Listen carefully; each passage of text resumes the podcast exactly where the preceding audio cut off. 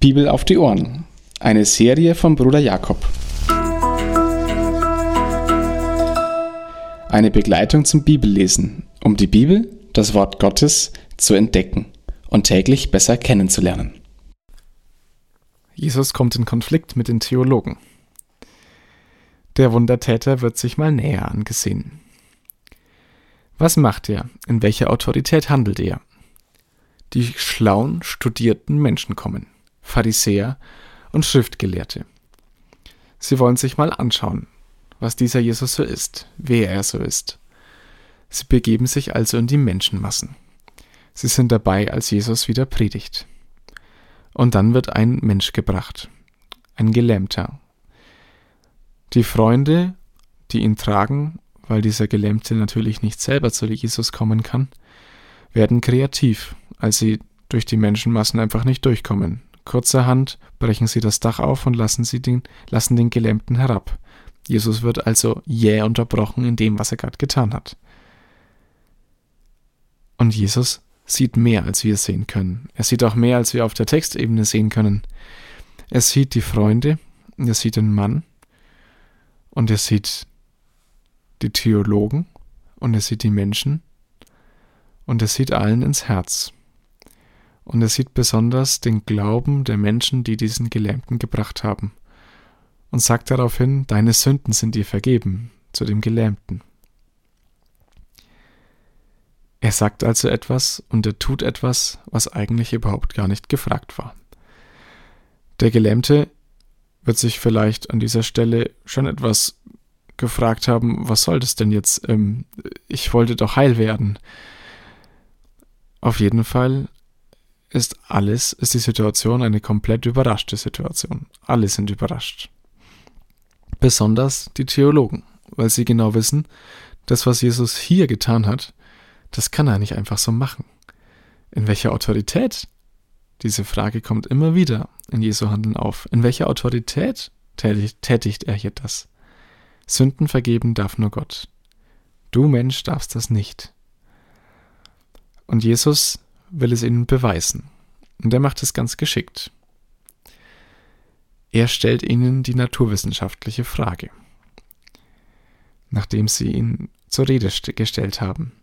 Also, er stellt ihnen die Frage, die messbar ist. Wenn ich zu den Menschen sage, steh auf, nimm deine Matte und geh umher, und er kann es auf einmal, obwohl er vorher gelähmt war und nicht gehen konnte, kann ich das messen und kann feststellen, ja, Kranken heilen Wunder tun, das kann dieser Mensch. Aber wirklich messen, ob jemand die Schuld vergeben bekommen hat, die Sünde, also das, was ich Gott schuldig geblieben bin in meinem Leben, das kann ich nicht.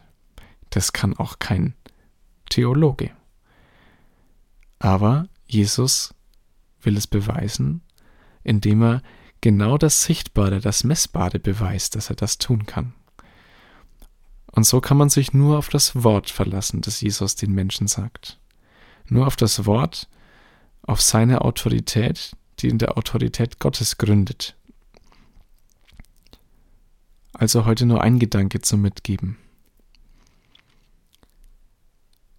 Sündenvergebung kann man nicht messen. Wir können es mit naturwissenschaftlichen Messinstrumenten nicht nachweisen, ob jemand vor Gott die Sünden vergeben bekommen hat. Man kann Auswirkungen des Ganzen irgendwo schon nachweisen. Menschen, die in Kriegsdienst sein mussten und nicht mehr klarkamen mit dem, was sie sehen mussten und getan haben und die ehrliche Sündenvergebung zugesprochen bekommen haben im Namen Jesus, können auf einmal wieder neu anfangen zu leben.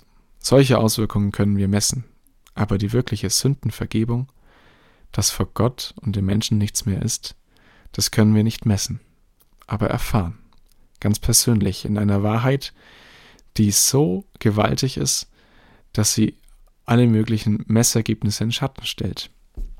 Ganz persönlich. Das bedeutet aber auch, dass die schon geschehene Sündenvergebung in meinem Leben, sofern ich sie erfahren habe, natürlich auch nicht messbar ist. Das heißt auch, dass das, was mir vergeben wurde, oder nicht vielleicht später wieder nage, obwohl es vergeben ist, sich ganz schön groß aufspielen kann. Aber hier darf ich mich auf das Wort Jesu verlassen und auch auf das Wort, das im Namen Jesu zugesprochen wurde.